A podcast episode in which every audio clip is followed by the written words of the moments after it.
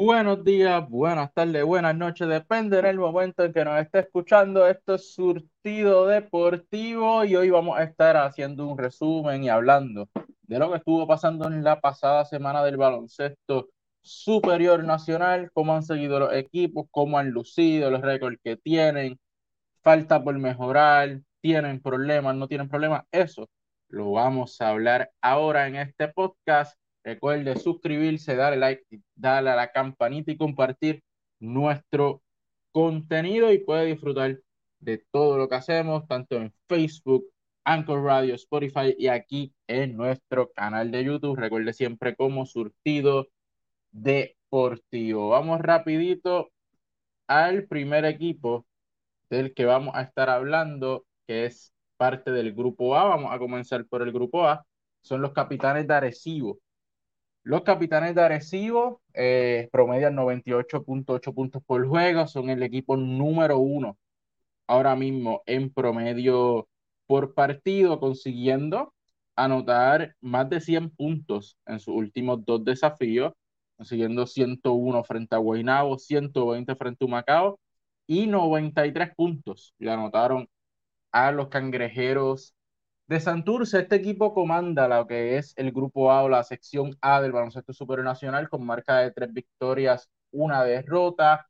Son primeros en rebotes con, consiguiendo 40, están segundos en asistencia, consiguiendo 20.8, sextos en cortes de balón con 5.3, segundos en turnover con 13.3 y adicional a eso, también están cuartos en lo que son las tiradas libres con 72.8 tiradas libres. En lo que es el porcentaje del área de tres puntos, están terceros en toda la liga.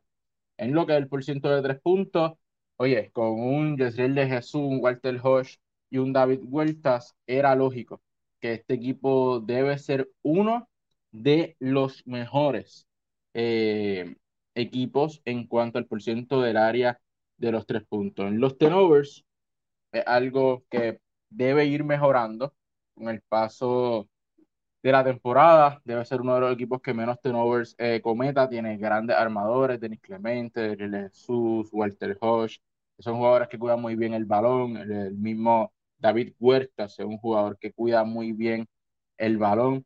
Adicional a eso, eh, es un equipo bastante, bastante completo y por esta razón eh, el equipo que domina esta sección hasta el momento con tres victorias y una derrota. Prácticamente está dentro de los mejores eh, equipos en todos los renglones de juego de la liga en estos primeros cuatro partidos en los que ha participado. Los mejores anotadores de este equipo son David Huertas con 18 puntos, 4 rebotes, 3 asistencias, 42% de dos puntos, 42 de 3, 69 de la tirada libre. Huertas está en la posición número 8 dentro de los mejores anotadores del baloncesto superior nacional hasta el presente. Josriel de Jesús está en la posición número 10, así que tienen dos de los mejores 10 anotadores de la liga hasta el momento. Josriel promedia 17.5 puntos con un 50% de dos puntos, 33% de 3 y 81 del área de las tiradas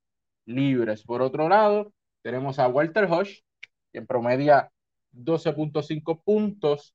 Todavía Walter Hodge no ha jalado eh, el, juego hacia él y no, no ha sido el jugador que cargue a los capitanes de Arecibo. Eso va a pasar en algún momento de la temporada, así que eh, hay que seguirlo bien de cerca porque si esto todavía no ha pasado y como quiera los capitanes se ven un equipo sumamente dominante, cuando esto suceda, todos sabemos lo que va a pasar. Promedio 50% de dos puntos, 39% de tres puntos y 88% del área de las tiradas libres. Y Chris Gastón es el cuarto mejor anotador, promediando 12.3 puntos, 7.3 rebotes, 56% de dos puntos y 76% del área del tiro libre. Un equipo donde los refuerzos no están dentro de los mejores cuatro anotadores. Eso es algo sumamente importante y algo que debemos resaltar. Eh, este equipo no depende de la ofensiva de Devon Jefferson o del ONU, al contrario, son dos jugadores de complementos a estos jugadores nativos que están haciendo el trabajo. Este equipo tiene, eh, además de estos cuatro jugadores, tiene a ONU promediando 10 puntos, tiene a Jefferson promediando 6.8 puntos con 10 rebotes. El ONU promedia 10 puntos con 9 rebotes. Así que por algo son el equipo número uno en rebotes, porque es un equipo que todos los jugadores que tienen la pintura son jugadores reboteros, son jugadores que hacen el trabajo y no bajan de los 7 rebotes, mi gente. O sea, Devon Jefferson 10, Chris Gaston 7, eh, Chimel el ONU 9, tenemos a también David Huertas con 4, y, y, a eso la podemos añadir que cada vez que Wilfredo Rodríguez entra a cancha, también son 5 o 6 rebotes que, que ayudan a este equipo a, a, conseguir victorias, porque mientras más rebotes obviamente tú consigas, mejor o más opciones vas a tener para anotar ese balón. Un equipo sumamente completo, un equipo que va a seguir cayendo en ritmo, un equipo que va a seguir siendo peligroso y que ya con lo que se perfila debe mantener la consistencia y ser un equipo dominante. Denis Clemente y Ritmo Cintrón son otros jugadores que están haciendo el trabajo viniendo del banco. Denis Clemente promedia 7 puntos, Ritmo Cintrón promedia 6.8, casi 7 puntos también. Sigue una rotación bastante sólida y una rotación larga, la que tienen los capitanes de Arecibo y todas las noches. Si uno de los de arriba no puede hacer el trabajo, van a tener un jugador que, que va a estar allí para compensar en el juego y poner a los capitanes en posición ganadora todas las noches. Como ya mencioné, uno de los equipos más completos, hay que seguir viéndolo por algo. Dominan la sección y deben estar así hasta final de temporada si mantienen esa consistencia. Hay que ver cuando Walter Hodge explote como jugador y comienza a forzar y hacer ese go-to guy en los momentos importantes ya a la mitad y al final de la temporada cuando las posiciones se comienzan a definir. Bueno, ya hablamos de los capitanes, ahora vamos a hablar de los dos equipos que están en el segundo y tercer lugar de esta sección y comenzamos con los indios de Mayagüez, equipo que tiene marca de dos victorias, dos derrotas, están séptimos en rebotes con 31.3, en asistencia están primero con 21.3, en cortes de balón segundos con 6.8, en turnovers número 3 con 12, en tiradas libres número 6 con 69.7%. Es el penúltimo equipo que, que en cuestión a, a, la parte de anotar puntos es el segundo equipo que menos anota hasta el momento en el baloncesto superior nacional en cuestión a puntos por promedio, eh, le sigue a ellos. El equipo que menos puntos promedia son los Brujos de Guayama. Ellos están luego de los Brujos de Guayama allí casi empate con los Cariburos de Fajardo entre esos equipos que menos puntos anotan en el baloncesto superior nacional. Y eso le va a pasar factura en una sección donde los equipos anotan y de qué manera. Prácticamente la sección donde más anotan los equipos. Y eso es algo que debe mejorar. Los indios necesitan la aportación ofensiva que les pueda traer el armador Bishop, ya que sí está pasando muy bien el balón, está dominando en esa área, pero necesitan una aportación sólida ofensiva de Bishop, una aportación sólida ofensiva de Matías que sea consistente todas las noches. Ahí mismo Bishop eh, promedia 5.3 puntos por partido, es uno de los, de los jugadores que menos puntos promedia para los indios de Mayagüez. El jugador que más promedia en cuestión a puntos es Jesse Goban en refuerzo, con 19 puntos para estar quinto dentro de toda la liga. También consigue sus rebotes con 6.8 rebotes por juego, 74% de puntos, 40 de 3 puntos, que eso es impresionante para un jugador que juega en la posición de centro y 75 de las tiradas libres. El segundo es Brian Conklin con 17.5 puntos, 7.5 rebotes para ser número 10 en toda la liga.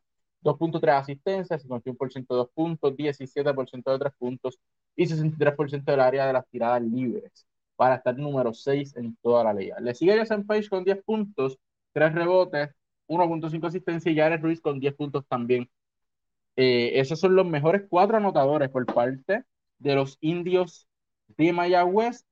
Luego de estos, entonces le sigue la figura de Ángel Matías con nueve puntos. Eh, Cristian Pizarro, lo que promedia 1.8 puntos por juego. Y es un jugador que quizás pueda aportar más. Bobby Harris, lo que le promedia a este equipo son 5.5 puntos. Prácticamente casi no juega, pero cuando juega efectivo.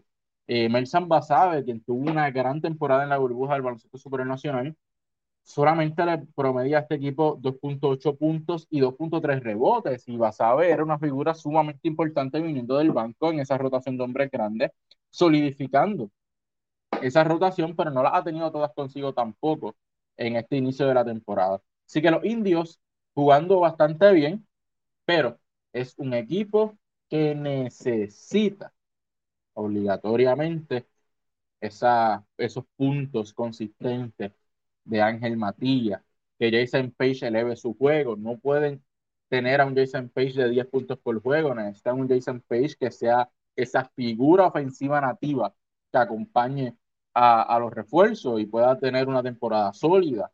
Necesitan que Jermaine Bishop enceste el balón, eh, por más buen armador que sea y pasador, en esta liga los armadores tienen que encestar el balón. Y Jermaine Bishop tiene que promediar más de 5 puntos para que este equipo de los Indios de Mayagüez sea aún más peligroso de lo que es porque es un buen equipo y tiene las piezas para, para ser peligroso y competir. Por algo tienen marca de dos victorias y dos derrotas, pero le hace falta esa consistencia para que este equipo esté al próximo nivel y realmente sea un equipo que uno pueda tener la confianza de que sea contendor a la clasificación. Los indios de Mayagüez hay que seguirlos de cerca a ver qué ajustes hacen para esta próxima semana del baloncesto superior nacional y cómo tanto Jared Ruiz como Ángel Matías y Jason Page pueden elevar su nivel de juego para no depender tanto de las figuras de Brian Conklin y Jesse Govan, porque por lo menos de Brian Conklin tú sabes lo que puede hacer, fue un VP del baloncesto superior nacional, puede cargar a este equipo, pero le hace falta esas otras figuras alrededor, ese séquito que los pueda acompañar y hacer los mejores noche tras noche. Hay que hablar también entonces de los Atléticos de San Germán, porque San Germán es el otro equipo allí empatado en esa segunda posición de la sección A, con marca de dos victorias y dos derrotas. San Germán está número cuatro en rebotes. Esto gracias a la gran labor en esa área que hace de Aminu, Paris Vaz y Onsi Branch. Eh, de Aminu promedia 8.5 rebotes, Paris Vaz 9.8, Onsi Branch promedia 7. Este es, este es el tridente en la parte de los rebotes de los Atléticos de San Germán y Philip Wheeler, quien apenas lleva un partido con el equipo anaranjado y blanco. Sabemos que también va a estar dentro de los cinco rebotes por desafío, ayudando más a los Atléticos en esta área. Por eso están en la posición número cuatro en rebotes en toda la liga, número seis en asistencia. Eso es normal cuando un equipo depende del uno contra uno. Los Atléticos de San Germán dependen prácticamente en todas las jugadas del uno contra uno de Paris Vaz, del uno contra uno de Gabriel Gallo Velardo, que son los dos jugadores que pueden crear su propia ofensiva y cuando la jugada no sale, son los jugadores que se encargan entonces de buscar el uno contra uno y anotar ese balón. Por eso San Germán está número 6 en cuanto a asistencia se refiere en toda la liga. Esto de mejorar hace San Germán un equipo mucho más difícil, pero es complicado cuando un equipo con una cantidad de novatos bastante grande y con jugadores con muchas habilidades individuales como Lance Tejada, eh, Fernández, Gabriel Gallo y Paris Paz. Aquí, los jugadores prácticamente que no tienen muchas habilidades, eh, Onsi Branch y Alagaminu, pero Onsi Branch, jugando en la posición de alero, puede dominar, puede postearse, puede atacar por tierra y, y también conseguir sus puntos. Y Alagaminu, cerca del canasto, ha demostrado que puede ser bastante efectivo para este equipo promedia 14 puntos, 8.5 rebotes y un 76% del área de los dos puntos. Así que este jugador cerca del canasto está haciendo el trabajo. En los tenovers, además está número 7 con 10.5 tenovers. Esto de nuevo es normal en un equipo prácticamente nuevo, con demasiadas piezas nuevas. eh, con demasiados jugadores novatos que cuando van a entrar, cuando entran a cancha van a cometer errores porque eso es parte del proceso. Así que San Germán debe ser un equipo que mientras vaya avanzando la temporada veamos una merma en cuestión a la cantidad de tenovers por desafío, el no estar tan abajo, aunque 10.5 tenovers no son malos. Realmente eh, una cantidad, eh, no voy a decir buena porque los tenovers nunca son buenos, pero una cantidad normal dentro de lo que es el baloncesto. Así que San Germán jugando muy bien, eh, prácticamente pocos tenovers, pero aún así debe ir mejorando eh, eso, esos tenovers o incluso mantenerse así durante el resto de la temporada, aún con la cantidad de novatos que tiene, porque poco a poco van a ir cayendo en ritmo, poco a poco este equipo va a hacer clic y va a ir jugando mejor. 6.3 cortes de balón, número 4 en toda la liga. San Germán, a pesar de todo, un equipo que cuando se lo propone defiende bien, aunque a veces tiene unos baches todavía defensivos, eh, donde se ve un poco de falta de química y de concentración en los jugadores. Pero eh, es un equipo que lo ha hecho bastante bien, a pesar de la derrota que tuvo frente a los Brujos de Guayama, que fue bastante amplia en los otros partidos.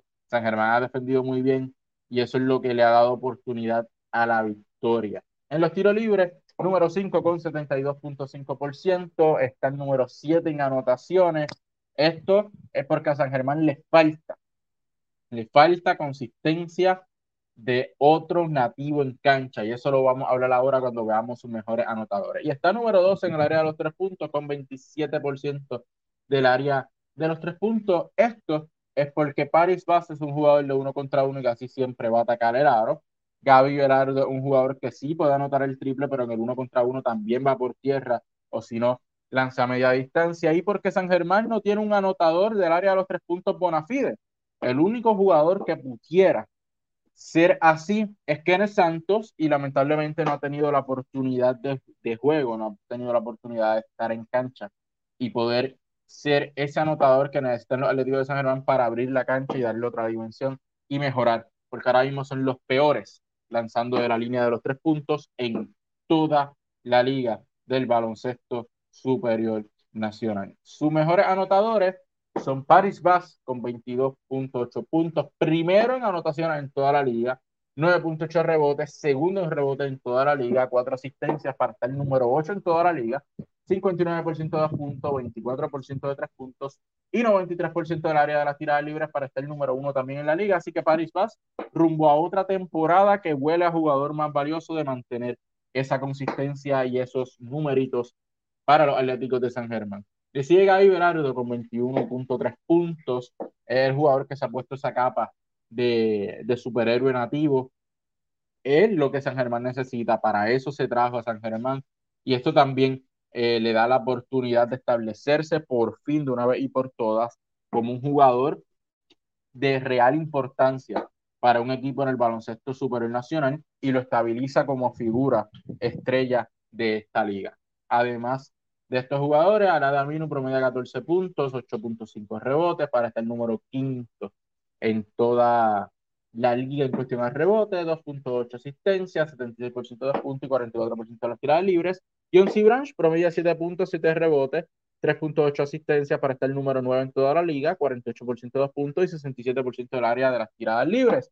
Pero luego de estos jugadores, TJ Fernández promedia más que 5 puntos, que es el jugador que realmente San Germán tiene que se espera o se esperaría que esté sobre los 10, 12 puntos todas las noches para dar la opción de victoria a San Germán. Con 5 puntos de TJ Fernández, San Germán va a tener que sufrir todas las noches hasta el último minuto y depender demasiado de su defensa porque necesitan defender constantemente, sin quitarse, sin cansarse, porque no tienen ese otro jugador ofensivo que pueda acompañar a Paris Bassi, a, a Gabriel Gaberaldo y a Lada Minu, porque Onsi Branch siempre va a tener sus numeritos, pero no es un jugador que ofensivamente vaya a ser de 15 a 20 puntos por juego. Eh, para eso necesita que otros jugadores estén el balón para que él pueda estar, estar un poco más suelto en cancha.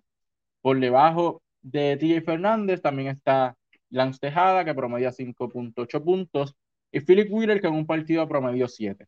de Philip Wheeler mantenerse consistente de 7 a 10 puntos y TJ Fernández o Lance Tejada, porque debe ser uno de los dos, explota y logra ser consistente en sus 12 puntos, 15 puntos por noche, San Germán va a estar bien. Mientras tanto, San Germán va a ser un equipo que sí va a jugar bien, pero va a luchar todas las noches hasta el último segundo para conseguir o para intentar conseguir esa victoria y depende demasiado de lo que pueda hacer París Vaz y Gabriel Gay Velardo. Eso es lo que San Germán no puede permitir porque en una temporada como la que tenemos de 32 partidos, al final de temporada, rumbo a los cruces de playoff, es que tú necesitas que Gabriel Gay Velardo esté completamente saludable y descansado para ser el jugador que debe ser, de 21 puntos y de ser ese escopetero que necesita el equipo. Si se cansa ahora haciendo un esfuerzo junto a Paris Bass para que el equipo clasifique posiblemente al final de temporada, veamos dos jugadores desgastados, que en una serie de siete juegos no es beneficioso para un equipo con una rotación tan corta como la que, como la que tienen los Atléticos de San Germán hasta el momento.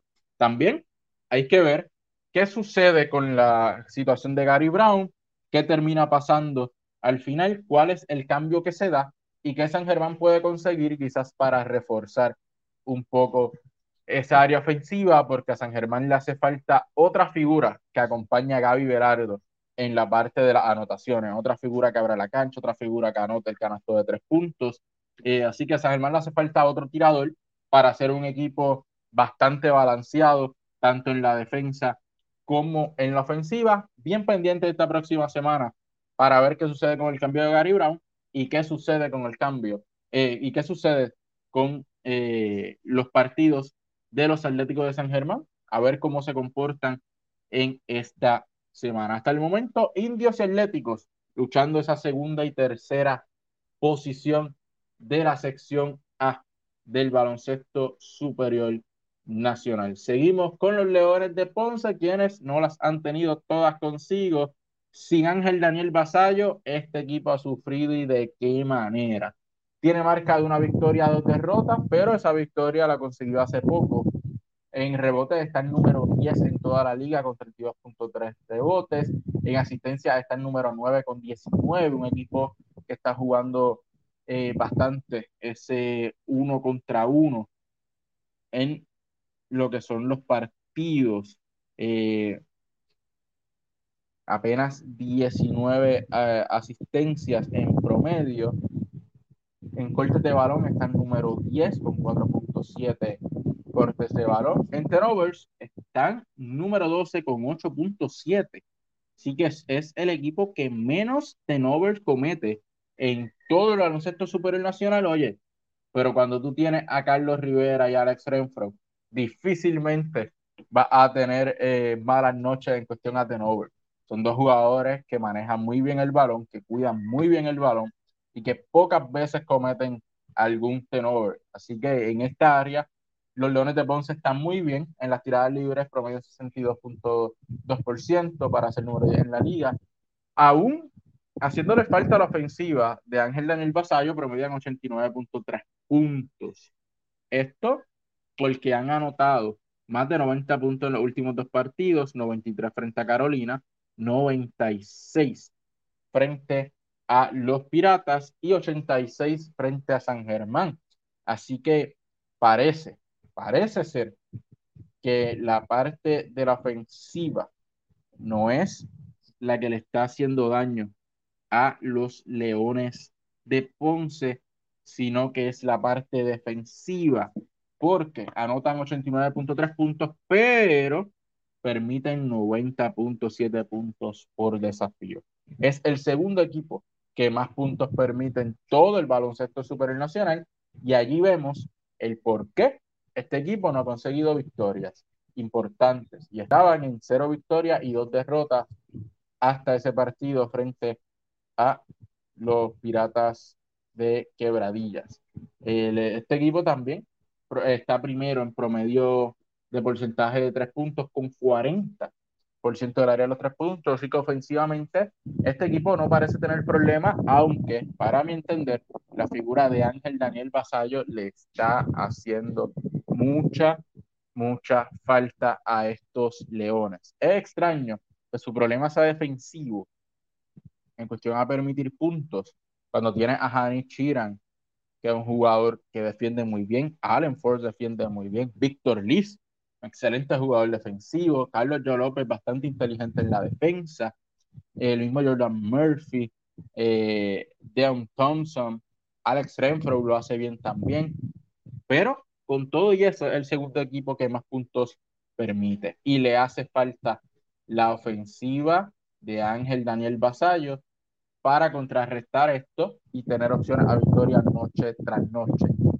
eh, tener opciones reales. Víctor Liz el mejor anotador de este equipo con 19 puntos, es el que lo está haciendo todo, está cargando este equipo, poniéndose la capa de Batman para lograr victorias. Le sigue Deon Thompson con 17.7 puntos, 8.7 rebotes. Carlos Rivera con 11.3 puntos. Y ese precisamente es el problema, y eso era lo que digo. Los Leones de Ponce, teniendo a Carlos Rivera como su tercer mejor anotador, ahí ya ves que tiene un problema. Carlos Rivera está en su última temporada. Carlos Rivera es un jugador que te, va a correr muy bien la ofensiva, te va a anotar sus puntos, va a anotar en momentos importantes, pero no puede ser tu tercer mejor anotador. Y, el cuarto mejor anotador lo es José Guitián, anotando 10 puntos. Estos dos nombres no deberían ser los tercer y cuarto mejor anotador por parte de los Leones, cuando tú tienes a Hanif Sheeran, cuando tú tienes a Ismael Cruz, cuando tú tienes a Allen Ford, cuando tú tienes a Carlos Yao López, o sea, que son, cuando tú tienes a Alex Renfro, que Renfro eh, con 9.5 puntos nada más de Renfro, los Leones van a tener problemas todas las noches. Renfro tiene que anotar un poco más, aunque sabemos que no es ese jugador que tenga ese instinto de jalar la ofensiva eh, para él y anotar constantemente, pero los Leones necesitan una consistencia de otro jugador que no sea Carlos Rivera y José Guitián, que anote más de 10 puntos y pueda acompañar a Dion Thompson y a Víctor Liz en la parte ofensiva. No pueden depender de Carlos Rivera, no pueden depender de José Guitián, que son jugadores ya en la proximidad de su carrera y que al final de temporada no sabemos si van a tener la misma consistencia que han tenido en este inicio de temporada con la figura de Ángel Daniel Basayo, pues ahí ya tiene un trío anotador, un, poder anotador demasiado grande. Entonces estos jugadores, promediando sus 8 o 10 puntos, pues complementan y ayudan mucho a los Leones de Ponce. Pero sin Ángel Daniel Basayo, alguien tiene que tomar esa batuta y promediar más de 10 puntos, porque Carlos Rivera no puede ser el tercer mejor anotador de este equipo cuando está en su última temporada y teniendo mejores figuras. Carlos Joe López tiene que anotar. Carlos López tiene que, rebotear. Carlos López es una pieza bien importante para que este equipo pueda conseguir victorias porque es ese jugador que está al lado de Dion Thompson. Y Yao tiene un rol y es poder ayudar a este equipo a conseguir victorias, capturando rebotes, defendiendo y anotando sus puntitos. Con cinco puntos nada más por noche de Carlos López es complicadísimo para este equipo de los Leones de Ponce. Vuelvo y repito, sin la figura de Ángel Daniel Basayo. Mael Cruz tiene la habilidad para ser ese tercer jugador, esa tercera ofensiva. Hay que darle la oportunidad al joven novato que promedia 7.5 puntos en los dos partidos que ha participado y promedia un 50% del área de los tres puntos. Solamente ha lanzado el área de los tres puntos y promedia un 50%. Hay que darle la oportunidad a ese tirador a ver cómo funciona. Allen Ford hasta el momento ha sido una completa decepción, solamente tres puntos y un rebote por noche, teniendo los minutos y teniendo la oportunidad de demostrar que por algo fue ese, ese pick en el sorteo de nuevo ingreso y se tenían tantas esperanzas en este jugador. Vamos a monitorear lo que pasa con los Leones de Ponce. En la próxima semana estaremos hablando sobre lo que suceda esta semana con ellos, pero las cosas no se ven bien para los Leones y para su dirigente Wilhelm Muscanen. Parece ser que va a ser una temporada un poco larga para los Leones de Ponce, que yo en lo personal los tenía como uno de los mejores tres equipos de esta sección, pero no han demostrado serlo en estos primeros tres partidos en los que han participado. Seguimos con los Piratas de Quebradillas, otro equipo que no las ha tenido todas consigo, marca de una victoria y dos derrotas vienen de caer precisamente frente a los Leones de Ponce.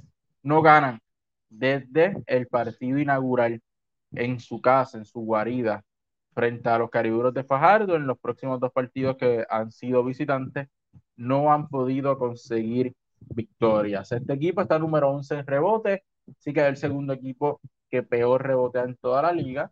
En asistencia está número 10, en cortes de balón está número 8, en turnovers está número 8, en tiros libres está número 1 con 88.5%, en puntos número 8 con 83.7% y en canastos de 3 puntos, en porcentaje de canastos de 3 puntos está número 6 con un 37%. Puntos permitidos. Este equipo de los Piratas de Quebradillas permite 84 puntos está en número 5 en este, en este renglón entre los equipos que menos puntos permiten en, en, toda la liga. El equipo que menos puntos permite hasta el momento son los Brujos de Guayama, seguido de los Vaqueros de Bayamón. Está el número 5 los Piratas, permiten 84 puntos, ellos anotan 83.7 puntos, así que hay un menos uno allí, y por eso están pasando el Niagara en bicicleta aún y es importante, aún teniendo a excelentes jugadores ofensivos, porque tú, Holloway, es el que comanda a este equipo y promedia 18.3 puntos. Está número 4 en rebotes con 4.3 puntos. Número está en asistencia promedio 6.7 puntos en cuestión a, porcentaje de dos puntos, 50%, 31% del área de tres puntos y 88% del área de las tiradas libres para estar número dos en lo que a porcentaje de tiradas libres se refiere. Este equipo de los Piratas de Quebradillas también tiene a José Moni Rodríguez con 15.7 puntos por noche, 4.3 rebotes, 2 asistencias, 50% de puntos, 60% de 3 puntos y 90% de, la, de las tiradas libres. Noy Rosario, 14 puntos y Will Daniels, 12 puntos con 6 rebotes. Mi gente, este equipo, este equipo Piratas de Quebradillas no debería estar con una victoria y dos derrotas, teniendo cuatro jugadores sólidos, sólidos en lo que, lo que es la ofensiva. Eh, en lo que está cuarto, Terrell Holloway, hay un error, es en asistencias con 6.7 asistencias por noche. Bueno, seguimos. Este equipo tiene a cuatro jugadores sólidos en ofensiva, pero nadie anota el balón. Luego de esto, Jorge Bryan Díaz promedia 6.5 puntos y Sayá Piñeiro 9 puntos. Son los únicos dos jugadores adicionales. Los demás jugadores no han aportado ofensivamente y este equipo ha sufrido en, eh, en cuestión a, a, eso. No es lo que nos tiene acostumbrados en ser un equipo como los Capitanes de Arecibo, que esa segunda unidad completa a pesar de que no todos anotan, pero todos hacen su trabajo y todos mantienen el nivel de juego y dejan a los capitanes en opciones de ganar. Los Piratas de Quebradillas no han tenido esa ayuda de esa segunda unidad.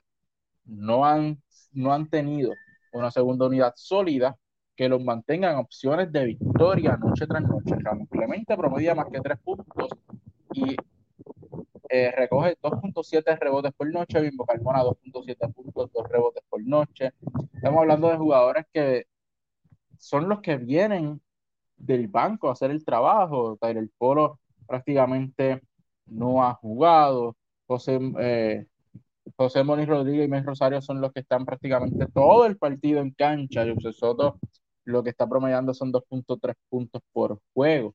Así que son, son cosas que, estos piratas necesitan para ser un equipo contendor real.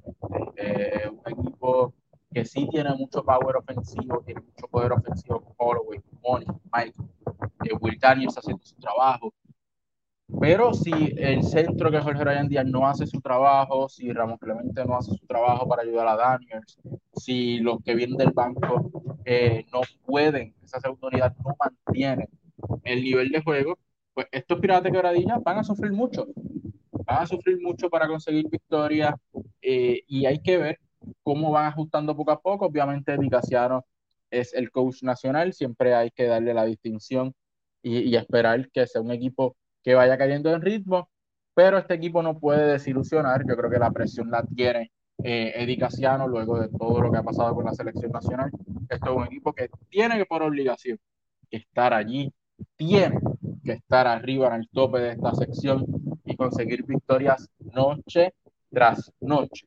Tienen que mejorar defensivamente, tienen que mejorar esa segunda unidad y tienen que conseguir victorias. Están en una sección que es complicada, están en una sección con equipos con hambre de victoria y hasta el momento una sección que quizás, quizás ha decepcionado un poquito en tener unos Leones de Ponce y unos Piratas de Quebradilla en solamente una victoria con dos derrotas, cuando eran los dos equipos que se esperaba que estuviesen allá arriba junto a los capitanes de Arecibo. La próxima semana vamos a hablar de si este equipo logró hacer ese clic, eh, si esa segunda unidad logró eh, ser la segunda unidad que todos esperamos que sea, que, que, sea un equipo que se vea completo, porque lo es en el papel, lo es en los nombres, pero no ha sido así en el juego. Seguimos entonces con los cariburos de Fajardo. Yo creo que uno de los equipos que más decepcionante ha sido en este inicio de la temporada. Los cariduros de Fajardo está el número 6 en rebotes, está el número 4 en asistencia, número 7 número 1 en turnovers. Y esa es la parte importante de todo esto. Es un equipo que necesita obligatoriamente que sus armadores hagan el trabajo. Alex Abreu e Iván Gandía tienen que hacer el trabajo. No pueden quedarse atrás. Es el equipo que más turnover está cometiendo y esto le va a dar problemas todas las noches porque necesitan un mariscal de campo que pueda llevarlo a la tierra prometida. Y eh, Alex Abreu no ha sido ese jugador, no lo ha sido en el pasado y no lo está haciendo en esta temporada para los cariduros de Fajardo. Iván Gandía es un jugador que es nuevo en el equipo, que está eh, aclimatándose ahora a cómo juegan los cariduros, a, qué es lo que sucede con este equipo, solamente promedia 4.5 puntos por noche cuando es un jugador que sabemos que tiene el potencial de promediar de 12 a 15 puntos por juego, eso no ha pasado. Así que la falla de los cariduros, ese es su armador. Eso es todo. Los cariduros necesitan un mejor armador que los pueda llevar al próximo nivel, porque Guillermo Díaz está haciendo el trabajo como, como escolta, anotando 11.8 puntos. Gilberto Clavel está haciendo el trabajo anotando 14.5 puntos por juego. Y Andújar también está haciendo lo propio con 13 con 13.5 puntos por juego. Los mejores anotadores de los Cariburos de Fajardo son los nativos. Gilberto Clavel, Jonathan Rodríguez, Emi Andújar y Guillermo Díaz. Esos son los mejores. Este equipo no había tenido sus dos refuerzos, solamente estaban jugando con Eric Towson, quien les promedió 6.5 puntos y 7.5 rebotes, pero sabemos que ya Eric Towson sale y entra Rigoberto Mendoza, también entra Víctor Ruth, que son dos jugadores sumamente ofensivos. Pero ¿qué pasa con el armador? Porque aún teniendo este poder ofensivo que van a tener ahora, los cariburos de Fajardo, se acaban de quedar finitos en el poste, van a jugar undersize van a jugar con jugadores bastante pequeños, con un Gilberto Clavel jugando la posición de 4 y 5 en muchas ocasiones, con un Emanuel M. Andújar bajando a la posición número 4. Van a tener que utilizar más a Chris Brady en cancha, que es el único jugador alto que tienen. Víctor Ruth es un jugador que puede jugar en la posición de 4, pero es un, 4 abierto, como, como, como dicen. Eh, un jugador que pocas veces te va la pintura, eh, te va a salir mucho a lanzar del área de los tres puntos. Eh, ahora hay que cambia completamente el estilo de juego de los cariburos de Fajardo de cara a esta próxima semana, buscando desesperadamente, desesperadamente mejorar su plantilla y conseguir victorias. Pero vuelvo y repito, necesitan un buen armador. Con Alex Abreu promediando 6.3 puntos, no lo van a conseguir. Y con Iván Gandía promediando 4.5 puntos por noche, tampoco. Vamos a ver cómo los Cariburos de Fajardo resuelven esos problemas, porque es lo que los tienen ahora mismo en el fondo de la tabla de posiciones, con una victoria y tres derrotas. El equipo viene de caer frente a los cangrejeros de Santurce, 96 por 82. Su única victoria ha sido frente a los Atléticos de San Germán, 94 por 83. Pero con los equipos que todo el mundo llama de arriba, Quebradilla, Bayamón, Santurce, ha tenido problemas y esta semana se enfrenta a Guayama, que es un equipo que estaba invicto hasta los otros días, un equipo que está jugando muy bien, se enfrenta a Mayagüez, un equipo con Amber. Quizás sus próximos juegos frente a Humacao y Guaynabo sean posibilidades de victoria, pero frente a Guayama y Mayagüez tienen que jugar lindo y bonito, porque son equipos que tienen buenos mariscales de campo y que logran conseguir muy bien a sus compañeros. Si la consistencia de los nativos se mantiene, mira, perfecto. Si los refuerzos vienen, Rigoberto Mendoza y Víctor Ruth son esos grandes jugadores ofensivos y los pueden llevar a conseguir victorias, perfecto. Pero al final de la temporada y en el cruce de las series, necesitan un buen armador. Y hasta el momento, ni Alex Abreu ni Iván Gandía han sido ese jugador para los Cariburos de Fajardo. Ahora nos vamos al grupo B Vamos al otro lado de las secciones y comenzamos con los vaqueros de Bayamón. Los vaqueros de Bayamón ha sido el equipo, el único equipo invicto hasta el momento son los vaqueros de Bayamón con cuatro victorias y cero derrotas. Un equipo que es, ha dominado pues, completamente su sección, eh, número en rebotes, número 7 en asistencia, número uno en cortes de balón, número 4 en turnovers, número 8 en tiros libres, número 2 en anotaciones, número 2 en anotaciones. Y los vaqueros son el segundo equipo que menos puntos permiten, permiten 78 puntos y anotan 90. Así que es difícil ganarle a los vaqueros de Bayamón, un equipo muy bien eh, estructurado, muy bien hecho, un equipo defensivamente bastante completo, ofensivamente ni se diga, comandado por Ángel Rodríguez, son un equipo que, que está, tiene las piezas que tiene que tener para conseguir victoria. Los líderes Javier Mujica en la ofensiva con 19.8 puntos por juego, número 3 en toda la liga. Angelito le sigue con 18.8, número 7 en toda la liga, número 1 en, en asistencia, promediando 8 número 5 en tiradas libres, promediando 81 puntos. Angelito Rodríguez también con temporada de jugador más valioso hasta el momento. Le sigue Benito Santiago con 12.5 puntos y Adrián Uter con 12.3. Esto es un equipo que tiene todas las piezas, encajan perfectamente. No dependen de, de que Javier Mojica y Angelito, a pesar de que son los motores de este equipo, tienen a otros jugadores que están ayudando. Benito Santiago promedia 12.5 puntos. Ismael Romero promedia 9.8 puntos. Christian Deliro el promedio 8.5 puntos, que aunque es un refuerzo y necesita más de su aportación ofensiva, un refuerzo que hace otras cosas, un refuerzo joven es un refuerzo que es complemento. Al igual que Adrián Uter, son refuerzos complementos a las figuras de Javier Mojica, Ángel Rodríguez y Benito Santiago. Defensivamente lo que hace Javier Mojica, Ángel Rodríguez y Benito, todos sabemos lo que es. Cristian Delire también lo hace excelente. Víctor Caratini cuando entra a cancha hace su trabajo. Eh, no es cuestión de poner grandes números. Esos jugadores que vienen del banco tienen que mantener el nivel de juego. Y eso es lo que hacen. Mantienen el nivel de juego y le dan oportunidades reales a los vaqueros de Bayamón de ganar noche tras noche.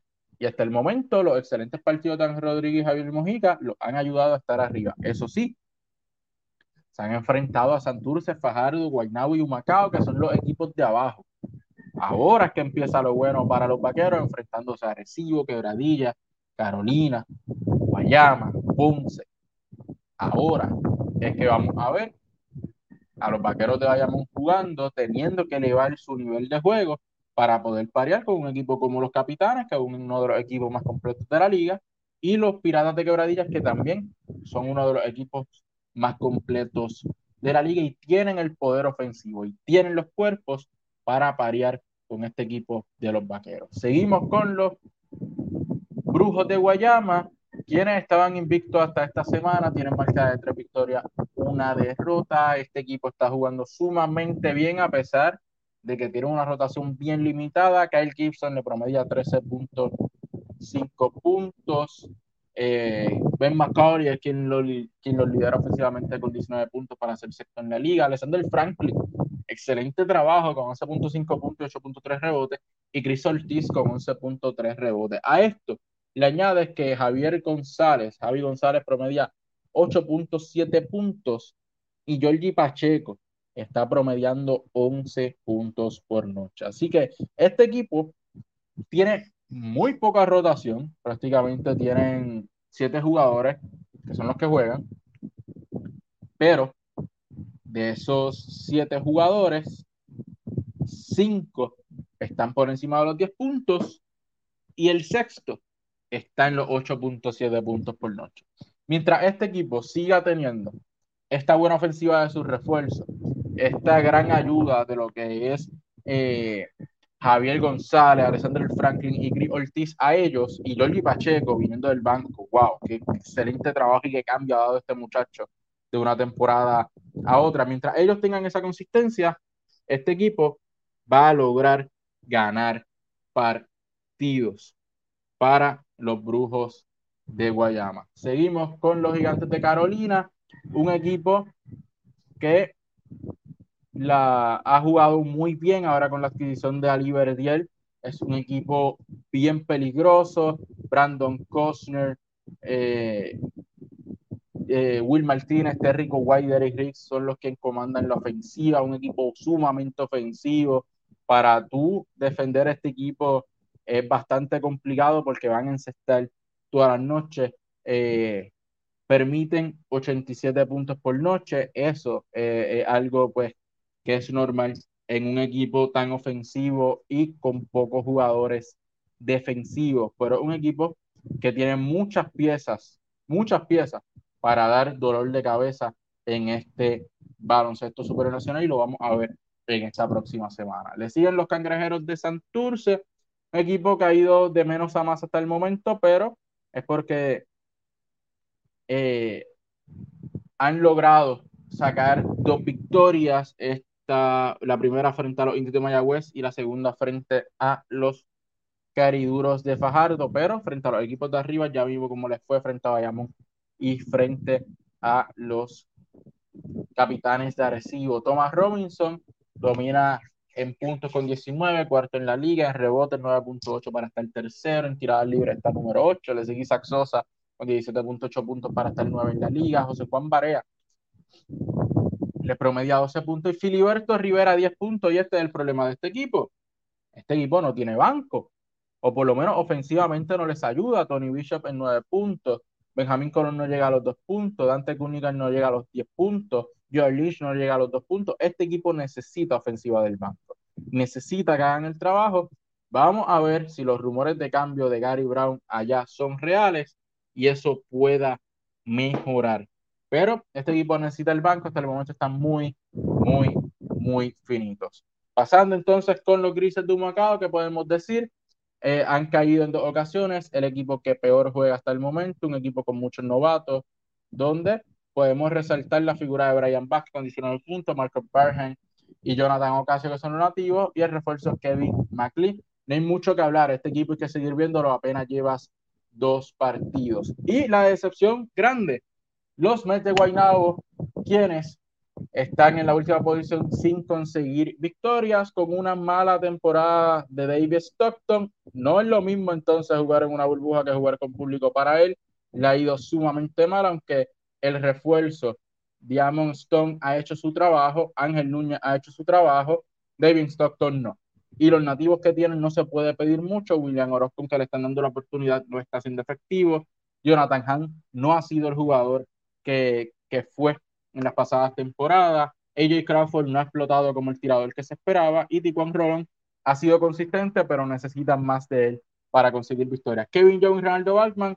Ronaldo Balkman todavía no se ha presentado y Kevin Jones ha sido una decepción, promediando apenas cuatro puntos por noche. Este equipo debe, debe estar ganando si David Stockton mejora su nivel de juego. Si eso no sucede, van a seguir en el frío sótano.